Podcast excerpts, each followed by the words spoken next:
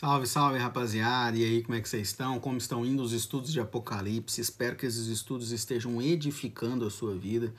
Só uma dica aqui que eu preciso te dar. Primeiro, se inscreva no canal, ative as notificações para todas as vezes que sair um vídeo novo você seja notificado. Segunda dica: o estudo de Apocalipse é um estudo sequencial, ele se encontra em blocos que se você assistir só os últimos estudos que estão saindo, você não vai entender muito bem, porque ele é sequencial, você precisa assistir todos os estudos. Então eu queria te desafiar, se você ainda não assistiu as outras aulas, assista as outras aulas, são realmente aulas, por isso que são vídeos longos, né, com conteúdo profundo do que realmente o livro de Apocalipse quer dizer. Então hoje eu queria que nós estudássemos Apocalipse 14, em que nós vamos ver cenas do céu. Então, no estudo da semana passada, no último estudo, a gente viu cenas da terra sobre as duas bestas. E agora a cena volta para o céu.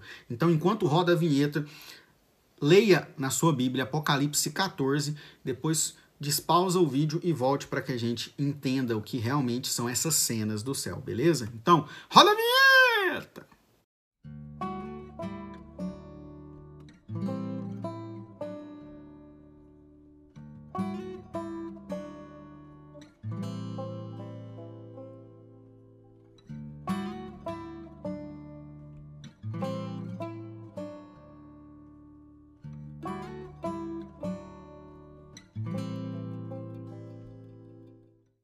Mais uma vez a cena se dá no céu. João tem uma visão do cordeiro em pé e 144 mil estão presentes com ele. Apocalipse 14, 1. Saímos agora do exame das forças políticas, religiosas e filosóficas representadas pelas duas bestas do capítulo 13 e temos novamente uma visão da glória celestial. A figura se move novamente, saindo do campo da ação do diabo para os céus. O cenário agora já não é da descrição da besta, mas da presença gloriosa dos remidos diante de Deus. João vê cenas do Monte Sião. Na última descrição que tivemos do Cordeiro, ele nos foi mostrado diante do trono no céu, Apocalipse 7, 9. Devemos entender o Monte Sião simbolicamente como um lugar de vitória. O Salmo 2 promete que o ungido de Deus será colocado sobre o meu santo monte. Salmos 2, 6. Sião é frequentemente referido como lugar da vitória escatológica. A Sião antiga é definida no Antigo Testamento como sede do governo de Deus e centro de sua vitória final. E acontecerá que todo aquele que invocar o nome do Senhor será salvo, porque no Monte Sião e em Jerusalém estarão os que foram salvos. No Novo Testamento, Sião se torna a cidade do Deus vivo, a Jerusalém celestial, Hebreus 12, 22. Os 144 mil são o mesmo grupo que foi selado no capítulo 7, do 9 ao 17. Representam a totalidade dos remidos. Alguns comentaristas creem que se trata de um grupo especial de crentes, mártires ou celibatários. Normalmente não falamos do céu. Os pregadores antigos, contudo, davam muita ênfase às coisas celestiais. Grandes poetas e inólogos cresceram, descreveram as beatitudes celestiais com muita poesia e paixão. Gosto muito de ouvir antigos hinos que nos falam dos céus. Normalmente eles me emocionam muito. Hinos hinos como Da linda pátria estou bem longe, ou Ó vem e encontra-me a fonte de Jerusalém do céu, ou Ó pensai nesse lar lá do céu. Por que não temos falado dos céus? Boa pergunta, não? Existe uma resposta clássica para isso. Conta-se que quando Dante Alighieri estava escrevendo a Divina Comédia, ele foi indagado porque falava tanto do inferno e tão pouco do céu. E ele teria respondido: porque existem abundantes referências sobre o inferno na terra, mas muita pouca referência sobre o céu. As imagens de João sobre o céu são reveladoras. Vejam o que João avista lá. Primeiro, o céu é lugar onde a autoridade do Cordeiro é absoluta e inquestionável. João vê o Cordeiro de Deus em pé, Apocalipse 14, 1. Segundo ponto, céu é o ponto de encontro dos remidos de Deus, Apocalipse 14, 1. Os remidos possuem algumas marcas. Marca do cordeiro está escrito na testa, Apocalipse 14, 1. Se é correto pensar que a marca da besta é uma forma filosófica na mente, é bom lembrar que aqui existe a marca do cordeiro. Apocalipse 7, 3 fala que os servos de Deus seriam selados na fronte. Existe uma marca na mente dos remidos do Senhor, um selo, e este selo é o sangue do cordeiro. Beleza? Lembra que a gente já falou sobre isso nos estudos anteriores? De que existe uma marca da besta? Sim, também existe uma marca do cordeiro. E ambas são marcas espirituais. Segundo ponto, uma marca de santidade. O povo de Deus é aqui descrito como um povo purificado pelo sangue do Cordeiro. Terceiro ponto, João ouve muito louvor nos céus. O livro de Apocalipse é essencialmente um livro de adoração e louvor. Os céus se enchem dos louvores dos anciões e aqui vemos os 144 mil louvando a Deus com um som poderoso, como de muitas águas. Eu não sei quantos de vocês já tiveram o privilégio, de visitar Foz do Iguaçu ou Niágara Falls, mas o som daquelas águas é algo estrondoso. E realmente, quando o livro né, de Apocalipse, o texto diz, com o som de muitas águas, como se você já tivesse ido numa cachoeira muito grande, você não consegue ouvir nada além do som daquela água. Quarto aspecto, o céu é um lugar que atesta a vaidade, a validade do evangelho, versos 6 e 7. O evangelho é aqui confirmado pelo conteúdo da pregação dos anjos. O anjo voava no céu e tinha a mensagem do evangelho eterno para aqueles que se assentam sobre a terra. O, um, o anúncio deste anjo possui o mesmo conteúdo da mensagem que a igreja tem pregado. O anúncio do anjo ratifica o evangelho. Os anjos anunciam a mesma mensagem que a igreja sempre anunciou. Logo, não é uma invenção humana, é obra de Deus.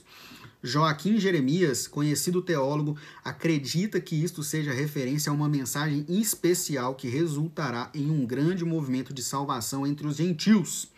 Quinto ponto, o céu é o lugar de onde procede o juízo de Deus sobre as nações. Apocalipse 14, 8 a 12. Então agora nós voltamos a falar um pouco sobre o juízo de Deus. Então a quem está reservada a ira de Deus? Se o julgamento vem e a Bíblia afirma que ele inexoravelmente virá, quem sofrerá sanções de tal juízo? O julgamento é indiscriminado, isto é, todos teremos que comparecer diante do tribunal de Deus para sermos julgados mas a condenação é discriminada, ou seja, não virá a todos, pois nem todos estão sujeitos à penalidade do julgamento. Paulo afirma: agora, pois, já nenhuma condenação há aos que estão em Cristo Jesus, Romanos 8:1. Mas também afirma que a ira de Deus se revela do céu contra toda impiedade e perversão dos homens que detêm a verdade pela injustiça, Romanos 1:18. Dois grupos são relatados aqui neste texto. Primeiro, a Grande Babilônia. Caiu a Grande Babilônia, Apocalipse 14, 8. Babilane é uma palavra antiga que significa a porta dos deuses. Revela de forma figurativa o lugar onde os deuses que não são assumem a aparência de que são. Lugar onde outros deuses fictícios assumem a preponderância e exigem adoração. Babilônia é também um lugar onde a diversão é usada para distrair e afastar-nos da adoração ao verdadeiro Deus. A gente vê a história da Babilônia no Antigo Testamento.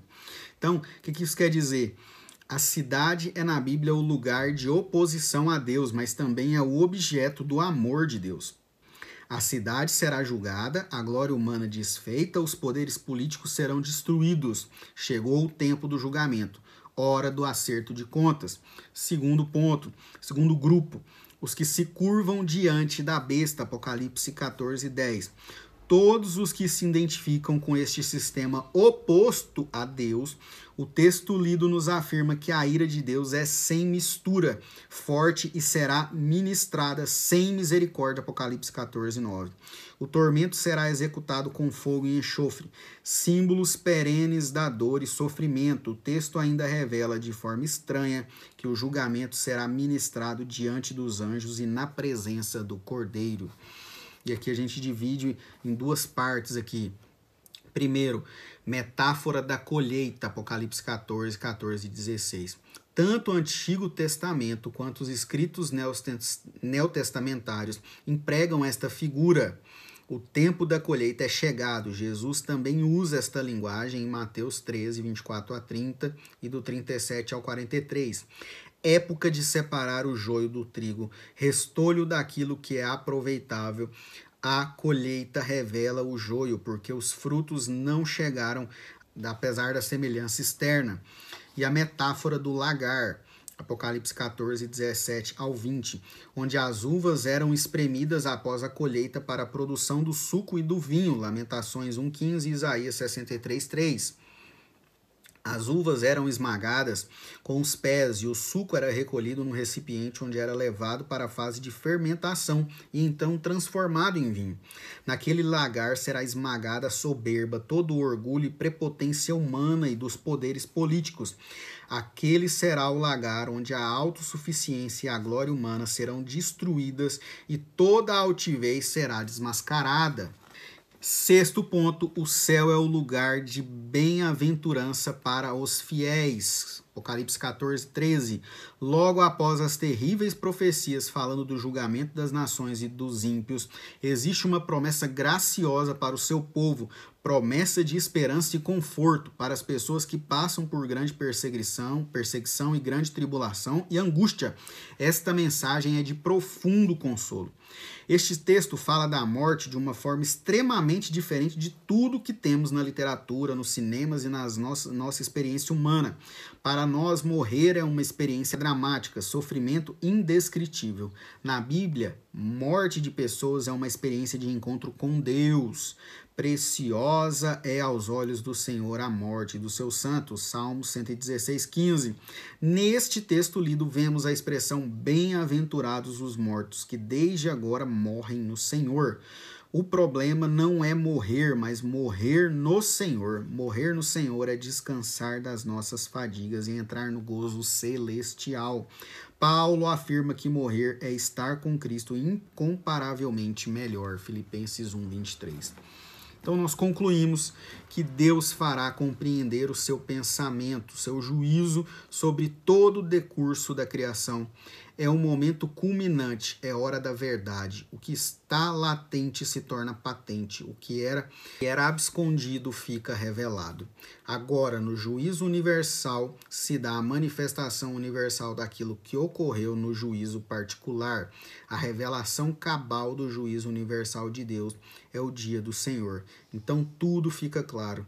Deus deixa sua latência bilenar e e desvela seu desígnio. Então a luz divina ilumina a toda a obscuridade e decifra todos os enigmas. Então a antifônia é integrada na sinfônia para compor o hino da glória de Deus.